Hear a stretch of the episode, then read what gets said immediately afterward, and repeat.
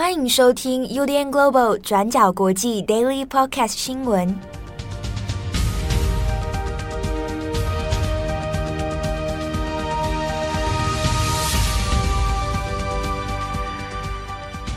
Hello，大家好，欢迎收听 UDN Global 转角国际 Daily Podcast 新闻。我是编辑七号，我是编辑木仪。今天是二零二三年二月十号，星期五。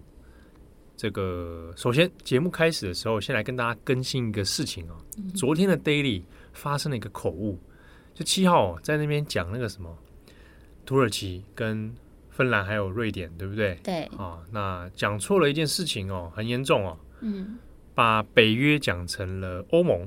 哦，瑞典跟芬兰是要加入北约，不是要加入欧盟啦。对。哦，那他们三个国家现在冲突的点也都在北约啊。这个去年其实。我们也有专栏文章诶，也有讨论过这个问题了。嗯，要讲的是北约，不是欧盟。嗯，哦，我回去来看我手机上的稿子，嗯，上面也写的是北约哦。哎，那你怎么会念成成欧盟？我我我我只能，我我跟你讲，这个错误就是口误嘛。嗯，对，就是眼睛看着这个，然后嘴巴说出来不一样，这也是蛮奇怪的啦。但这个没有什么借口，所以我只能引咎辞职。没，不要辞职。哎，这蛮严重的。我们有七岁的听友在听啊，对。万一他拿了这个，然后去他班上，嗯，七岁上幼稚园了，去班上说：“你们知道吗？瑞典跟芬兰要加入，要说要加入欧盟啊，土耳其不让他们加入欧盟啊，这样讲错了怎么办？其他小朋友被误导。”就在此更正，正式的更正，哦、是北约啦。对，真是的，不好意思，真的很真的很对不起。我们最近口误率哦，好像变得比较高，嗯，对不对？之前听说前两个礼拜是有人把俄罗斯总统讲成泽伦斯基嘛，我们要更正就对了。嗯嗯嗯。最近口误真的，我我觉得我自己发现口误率有变高。嗯，对，这我我不确定是为什么。啊，这个检讨，嗯，好，这个要检讨啊，也这个谢谢听友，因为我第一时间我自己的朋友听了之后，又马上来传讯息说，哎哎，你讲成欧盟了，对，吓我一跳，嗯、真是的。好，OK，那也当然就顺着这个更正，我们也来就是来讲一下这个瑞典跟芬兰要加入北约这件事情，刚好它有个新的进度哦，来跟大家说一下。先前就是两国希望是一同来加入北约，但就是卡在土耳其这边。但是呢，土耳其主要针对的对象其实是瑞典啊，就是对于瑞典要加入这件事情呢，土耳其还是很在意这个库德工人党的问题哦。就是说，好啊，如果瑞典要加入，那你要答应土耳其的条件啊，你要交出这些所谓的恐怖分子啊。那双方在这个问题上面其实一直争执不休哦，一直到现在，那还是没有一个很清楚的诶未来蓝图啊，或者是双方可以有协议的空间。那加上因为瑞典国内你哦，那也有对土耳其有一些反弹啊，所以这样加起来，呃，双方看起来有点僵持不下啊。那现在土耳其因为注意力也放在赈灾的部分哦，事情加入北约这个事情呢，那可能就会延宕。但与此同时呢，芬兰这边国内也有做了民调，就是认为说，那其实也不一定要等瑞典啊，哦，也许芬兰可以单独行动。就以单独的名义啊，先来加入北约。那国内也做了民调，觉得这样子的做法应该还不错。那二月十号，当地的时间二月十号会再来针对这一个提案啊讨论看看是不是芬兰要直接以个个别的这个国家的名义来加入北约，那就不先等瑞典了。但是芬兰这边还是说。理想上了，还是要跟瑞典一起组成哦，然后来加入北约。那这是双方其实一直都是常年合作的伙伴了。那这样子就结果而言也是比较好。好，那当然这后续还是要看土耳其的一个动向了。好，那这个是以上稍微做一点更新哦。下一则新闻，我们来继续关心一下关于赈灾的部分。不过我们这次要把焦点哦，先放回到叙利亚。好，我们截至现在录音的时间是台湾时间二月十号的中午十二点。那死亡人数已经达到两万一千人了。那救难队员现在也持续的在低温里面搜救，可是目前可以在瓦砾堆下面找到幸存者的希望，其实已经在下降了。那目前当地的这个医疗资源哦，其实也是处于非常吃紧的状态。那我们像是我们看到 BBC 哦，也针对一个的叙利亚一位医师的故事做了一则报道。我们来看看这位医生的故事。这位医生叫做马斯里，那他目前在叙利亚阿夫林的医院工作，那也正在努力的救治地震的幸存者。那马斯里医生他是在叙利亚加萨西法医院的外科住院医师。那他说他在地震发生不久之后，很快的在第一时间就有两百多位受难者被送进医院。那 BBC 记者在透过 Zoom 采访他的时候，有位七岁的男童他被送进来。那这位男孩当时被发现的时候是躺在自己的爸爸旁边，而且他的爸爸妈妈还有他的兄弟姐妹都在当下都是死亡的状态了。那马斯里就形容了小男孩看着他们这些呃医生的样子，他说那个眼神仿佛是他终于感觉到自己安全了，但是他当时受的伤非常严重，感觉也很坚强的在忍受巨大的疼痛。那马斯里医生就说他很心疼，也很惊讶，说一位小男孩在经历了这么大的创伤之后，怎么还这么的坚强？那马斯里医生就说，即使这些医院的医护人员，他们常常看到生老病死，那他自己身为外科医师，他的专业也是在处理这些急重症的病患。但是这场地震的规模还有造成的死伤，完全让他们感到很震惊。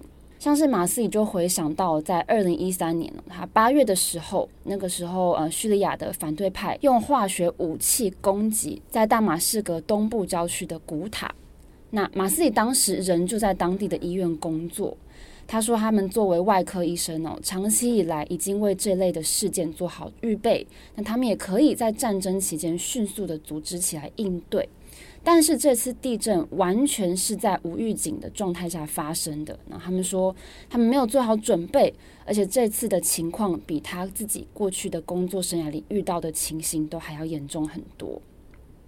那这个马斯医生就说，他觉得最糟糕的事情就是，当你是一位医生，但是你没有办法完全拯救手下的这些病人，或是减轻这些病人的痛苦。那他说，很多医疗人员在现在救治病人的当下，也是不知道自己的家人是不是安全的。那他自己也是，虽然他的父母还有兄弟姐妹都住在离嗯、这个医院比较近的地方，但是他的太太还有孩子。都住在土耳其跟叙利亚的边境对面，就是在靠近镇央的加济安泰普。他说他没有办法形容地震发生之后他在救治病人的心情有多么的煎熬。他说他们在病人被送进来的时候，会先观察他们的眼睛哦，那一方面是要评估他们的伤势，一方面是要看这位病人是不是自己的家人。那还好，他的兄弟最后赶到医院哦，对他报平安，也跟他说他的家人全部都是安全的，他才松了一口气。那就说他当下听到这个消息的时候，是想办法找到一个可以休息的空档，然后等到他一静下来之后，他心情就崩溃了，然后还需要有人把他搀扶起来，他才能继续工作。那在这篇 BBC 的报道的最后，他说他在医院有去看了那位被救出来的七岁男童。他问他说：“你记不记得我啊？你认不认识我？”那这位男孩就回答他说：“我认识你，你是那位救了我的医生。”好，那从地震发生之后呢，我们也陆陆续续为大家做一些更新哦，像是前几天在叙利亚的阿勒颇。有一位女婴非常奇迹的在瓦砾堆出生哦，然后被很成功的救出来了。那这位女婴她其实被成功救出来，其实真的可以说是一个奇迹哦。原本她的妈妈的预产期是在隔一天，但是可能是在地震中受到惊吓。那这个女婴被发现的时候，脐带还是跟妈妈相连在一起的，但是非常不幸的，她的妈妈已经断气身亡了。那这位照顾这位女生的这个医生就说。宝宝被送到医院的时候，情况非常的不好，身上有很多的肿块，啊，也有严重的淤伤，而且身体非常的冰凉，而且几乎是没有呼吸的状态。但是在经过医生抢救之后，现在情况非常的稳定。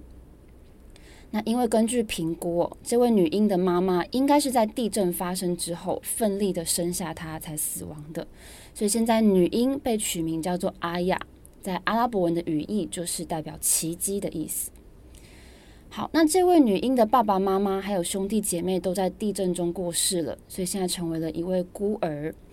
那医院说，他们现在有接到来自世界各地的电话，还有成千上万的讯息哦，说希望可以收养这位小女孩。那针对这件事情呢，医院的负责人是说，基于女婴的安全考量，现在不允许任何人收养她。那接下来也会暂时评估是不是在等女婴康复之后，由她的亲戚来收养。那地震发生之后，很多孩子都在地震之中失去了他们的父母。那根据美联社的报道，有些孩子现在是跟自己的亲戚住在一起，但是这些亲戚的状态不一定是 OK 的，很多人也处在受伤的状态。那联合国的儿童基金会 UNICEF 有表示说，他们会持续的来帮助这些在地震中的幸存儿童，包含土耳其还有叙利亚，来提供他们食物、衣服还有药品等等。那也会跟这些医院来合作，想办法来帮他们找有没有幸存的其他亲戚。那根据英国《每日邮报》的报道，有十六位婴儿在土耳其的灾区获救。那他们已经在这个相关人员的陪同之下，从卡拉曼马拉斯搭乘总统专机。那目前已经平安的抵达安卡拉，在进行救治当中。那另外，土耳其的家庭与社会服务安全部也表示说，这些找不到亲人的儿童目前在国家的相关机构来接受照顾，还有安置。那他们也正在评估这些孩子们的需求，来安排未来是不是要安置在寄养家庭里面。好，那依照现在的救援情形哦，还有天气的因素，再加上现在还是有余震不断的在发生哦。所以很多救难人员或是无法立刻获得安置的幸存者，他们逼不得已只能睡在车子里面来休息。那世界卫生组织就警告说，除非用最快的速度取得安置的场所、食物、饮用水还有药品等等，不然很多幸存者还是可能会失去他们的性命。那针对这件事情，联合国秘书长也呼吁，叙利亚需要外界更多的援助，因为叙利亚本身就饱受战争的这个摧残，那大多数的社区也都非常依赖水库，但是现在水库已经因为地震倒塌了，所以很有可能会有发生更严重霍乱的情形哦，所以这是联合国秘书长的警告跟呼吁。好的，那以上就是土耳其叙利亚地震的相关更新。好，那下一则我们回头过来继续看一下关于美国跟中国之间的间谍气球。那美国现在在打捞间谍气球的这个残骸哦，那现在已经有了一个初步的报告。那美国方面的说法呢，是说根据这一个目前已经打捞上来的一些残骸啊，做了一些分析，那以及呢有出动了 U2 侦察机哦，那来针对这个当时飘荡的这个气球。有了一些情报的收集哦，那现在综合起来说明是认为这一个中国释放的气球呢，本身并不是所谓的单纯气象研究使用，它的确呢是有配备一些设备哦，在收集一些情报。好，那这个是美国呢在当地时间二月九号所做的一个报告，不过我们在这边稍微讲一下。这个报告目前没有完全的内容出来，那多半是由这个像是国务卿布林肯，还有部分的美国官员以及国防部所释出的消息。那之中有一些讯息，它是来自美国官方匿名的官员哦。那他会透过像是对媒体，比如说对美联社、对路透社或者对华盛顿邮报等等，会来释出一些消息。那我们综合起来谈一下，目前美国对这件事情的认知哦是什么样子？那现在说法是呢，第一，美国认为这个气球的确是用来做情报收集的啊，并不是中国所说的单纯的所谓民用的无人飞艇。好，那的确它是一个无人使用，它是无人机，但呢，它不是单纯的所谓做气象资料收集。先前美国其实有质疑说，希望中国能够说明啊所谓的民用。那民用的话，那是谁制造的？哪一家公司？哪一间民间公司？那中国没有在这个方面做出任何的说法哦。好，那美国说呢，根据后来的一些研究跟资料调查，这个气球它也不是单一个案，实际上呢，它背后是来自中国的一个高空的侦察计划，而且不只是针对美国，全球呢有包括四十多个国家啊，都在这一个侦察计划的范围里面。而且呢，之中有很多就是使用这种高空气球来进行侦查。好，那美国的说法呢？好，这边是引述了匿名的官员所说，就说这个侦察气球，这高空气球，它应该是从中国的南部所释放的，好，可能是海南省啊，不知道。但是呢，它的目标里面其实呢，就包括了我们刚刚讲，它遍及全球四十多个国家，那有包括了像是台湾、日本、菲律宾、越南、印度等等，哦，那这边都是在涵盖的范围里面。那甚至在欧洲，哦，也有发现类似的状况。那就美国的说法是，目前呢也有去接触了一些其他哦，可能有发现这个气球的国家哦。那比如，但没有透露说跟哪些国家有开始针对这个事情来接触哦，可能在讨论这个实际上背后的可能的计划，或者是到底收集了些什么样的资料。好，但是呢，这边其实有很多的讨论啊，在日本方面也有针对这个气球那做了一些分析。那但主要呢，这边他谈的是说，嗯，这个气球有一些质疑的地方，在于到底它有没有实质上。啊，真的在做所谓的情报资料收集，可能是有，但是要讨论的一个怀疑的点呢，是有必要性吗？好，像日本的这边的说法呢，是有提出一个质疑啊，就是说，呃，如果我要去看美国的一些基地资料啊，或者是军事资料，其实通过卫星就可以，基本上都能够达到任务目的了。那为什么要使用这个气球？看起来不是那么有效率，而且好像也没有那么强的必要性。所以之中就有提出一个怀疑哦。第一个是说，它到底是不是真的使用于这个所谓的任务需要啊？这是第一个。第二个是说，那如果不是的话，那它会不会其实是某一种政治讯号，就是某一种呃放出来，然后来达到某一个目的的一个手段？它可能不是真的为了情报需求，而是要来制造某一些外交上的冲突啊。那当然，这个都是可能的怀疑之一啦。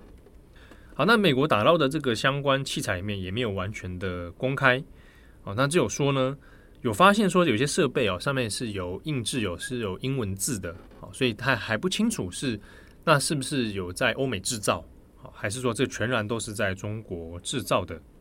好，CNN 这边的报道呢是有讲到说，呃，美国官员还有国会议员之间有讨论到。就是习近平跟解放军的高层到底知不知道这件事情？那掌握到多少程度？CNN 报道是说，怀疑是习近平先前根本不知情这件事情。那甚至认为说有情报指出说，中国的内部针对这一个案件还在厘清脉络。好，当然这个是一部分的说法，而且是透过匿名官员所出的说法。好，这个东西我我们会先保持一个存疑啊，但由此一说。好是不是真的习近平不知情啊？那这个不还不确定哦。好的，那相关的新闻也欢迎参考今天转角国际过去二十四小时，我们会针对这个气球的后续讨论，好，那再来做一些这个文章的分析。那节目的最后呢，我们稍微再更新两个新闻啊，追踪一下进度。一个是嗯寿司郎的事情哦，寿司郎的事情，当然日本在现在已经进入到这个已经有报警哦。那所以要，接下来应该是往司法程序来走。那目前呢，我们也看到的是，呃，我们大家有之前有看到影片呢，流传最多就是那个染金发的那位高中生，嗯，啊，他就舔那个酱油瓶嘛。那现在目前最新的进度是呢，有许多人哦，包含当事人，也包含拍这个影片的人，以及最早这群人里面把这个影片丢到网络上的，好，那现在已经被函送。法办哦，是函送而已哦，哦，所以还不是整个人移送过去哦，是函送。那目前还在搜查当中。那现在共同通讯社所说的呢是，目前啊现在有好几个人，但没说多少人啊，好几个人现在被函送，而且全部都是未成年人哦，那就是这样子。这是目前的一个新的进度。大家可能有看到中文的新闻，其实也蛮多人在追这一条的。嗯，不过我自己看到一个现象，我自己觉得不是那么好。就是会引用很多日本的八卦媒体，啊，就去讲人家爸妈怎样啊，他什么爸妈面露什么什么憔悴啦，然后什么什么的。那很多那个来源是来自日本的一些八卦媒体啦，哦，有些八卦媒体真的还跑去人家家里面去追。那但是我觉得这些内容哦，不是那么的嗯适当，或者是说那么的充分，或者是要 要知道这些东西干嘛？好，所以。这个相关的新闻也是蛮蛮蛮吊诡的啦。那台湾好像也连有点波及到，对大家我那时候看到相关新闻讨论的时候，还看到很多人说啊，不敢去吃回转寿司啊，就担心说台湾是不是有人会这样？对。那我那时候就在想，哇，我自己吃回转寿司的时候都是用点餐的。好，那另外是呢，呃，东京今天发了大雪警报，好，那会下雪了啊，要下雪了，那有可能积雪会，这个我早上看的时候是说有可能预估会十公分呐、啊，那过了二十四小时之后可能会再更多，所以交通安全啊，行人安全都要注意。这个我们有不少听友都住在东京啊，啊。这小心安全，嗯啊，因为这种时间还要还要上班，真的蛮痛苦的。对啊，好，呃，OK，以上就今天的 Daily Podcast 的新闻。那因为 因为讲到东京就，就就很很很想念。对啊，我想回去了。嗯，这几天不是你还在说那个在东京买的大衣？就是哦，对啊，之后没有办法没办法穿。听说下礼拜台湾要变冷了啊，太好了，我可以穿大衣来了。哎，讲到这个东京的事情，嗯。呃还有时间吗？有，讲讲看。就是我突然想到了，嗯，我这次去东京都没有泡温泉，哦，可是我是一个非常喜欢泡温泉的人啊，真的啊。对，那那个我想说，下次去日本的时候，还是找一个有温泉的地方。我以前会住在那种温泉旅馆的。呃，我讲有一次我在东京很糗的一件事情，就是有那东京有那种超级钱汤的，嗯，就是是什么？就是那种整栋它就是有点温泉的那种复合型设施，它有餐厅，然后有。这个三温暖，然后有有这个游乐场啊，然后就你可以在那边泡一整天。所以泡完温泉可以再去，就是说，对，你就穿着你就穿着浴衣，对，然后在里面这看漫画也有啊，然后还有那种可以按摩椅啊，躺在那边睡觉啊，各种哎那种，有人在那边玩，真的泡一整天。啊，我我有一次就是在那里泡一整天，然后就听说听说有台湾人讲说那边的饮料啊，嗯，他是喝到饱哦，贩卖机喝到爽。哦，然后所以我就那时候我们进去之后就。他要用手，就是那种感应式手表，嗯，就是那就带了那个，你就可以去刷那个贩卖机，嗯，然后我想说，哎、欸，这个对了，就是这个免费的，喝到爽，那你就狂刷嘛，我就狂刷，然后就就是掉一堆饮料下来嘛，嗯、然后就觉得很赞，那是那种铝箔包，然后、啊、一直喝一直喝，站在那个边一直喝，觉得自己赚到了，有没有？喝完之后泡完温泉又在那边喝，还刷，就是有你们这种人。没有，我是喝，我不是说很大量，我是说喝，我觉得很爽，因为很很小一包啊。OK OK。后来那天要离开的时候结账，呃，就是要结账的时候，他就跟我说，哎，有一笔费用。我说，嗯，我就说，哈，什么费用？他就说，呃，啊，no juice。你喝太多了是不是？就说啊，juice。我就看一下啊，原来不是喝到饱啦。你也不调查清楚，你再去说。搞错了，原来喝到饱那个方案早就结束了。那怎么办？你们就付一堆钱？啊，没有就付钱啊，也没怎么办啊，就付钱啊。以后看清楚好不好？也没有付到很多啦，因为没有很贵，而且量没有很大。但是我就想到，我当时很糗，对啊，以为自己赚到了，对啊，在那边一直刷。我觉得柜台人员应该也都在心里在偷笑你。他说：“哦，这个没有，他只是想说，哎，这人怎么也喝太多了？一个人喝了五五瓶这个铝箔包是怎么回事？”那会有就是吃的嘛？就说吃的也有零食，对，也有零食。哎，那我们就还好，你没有一直吃。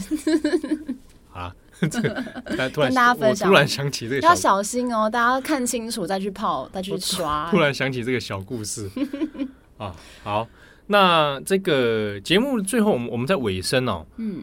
我们放一个新的片头给大家听听看。哦，对对对，对我我们要换新的 Daily Podcast 的片头。那其实这个弄蛮久一段时间，那最近决定是应该要正式把它试出。嗯，那我们今天先释放在片尾的部分，而且我们放的是完整版哦。好，完整版整个听从头听到尾。嗯，大家可以听听看，好，感觉怎么样？当然就是说要修改，大家也来不及了。嗯，但我自己是蛮喜欢的。对，就是我们有设计一个比较。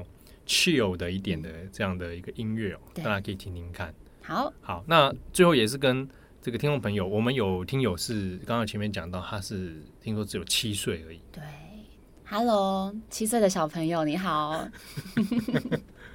木鱼姐姐跟你说 说你好。这位听友是哎，是妈妈写讯息过来的。哦，我我有点不确定，忘记了，嗯，不知道啊，就是双亲，嗯嗯，双亲一，双亲二，对。他是我们的粉丝，对，没有想到七岁的时候在听我们节目。对啊，我七岁的时候，我也不知道我自己在干嘛。我那时候都在打电动哎、欸，我我，而且他会讲点名哎、欸，编辑木椅，编辑会议、啊，对对对，说啊，我们什么时候可以听听编辑会议的 podcast，听编辑七号的 podcast。哇，我是不是我们应该要准备那个、啊、儿童版？儿童版啊，你要用你的就是对儿童讲话声音，你说像幼幼台的大哥哥那样吗？对对对，大家好，我是七。哎，小朋友，今天来听北约的故事哦。你终于讲对了，Diego 这是 Diego 的声音，Diego 啊，对啊，我想起来了，Diego，嗯，Diego 就说：“哇，小朋友，我们一起来到了这里，是美墨的边境，都挡起来了。”哎，大家就是大家没有在现场，可是现在那个七号眼神又爆发炙热的光芒。好了，，OK，祝福大家有美好的一天，也祝福小朋友快快乐乐长大。这个世界很乱，我们下礼拜见了。我是编辑七号，我是编辑木仪，拜拜，拜拜。转角国际转角国际新闻转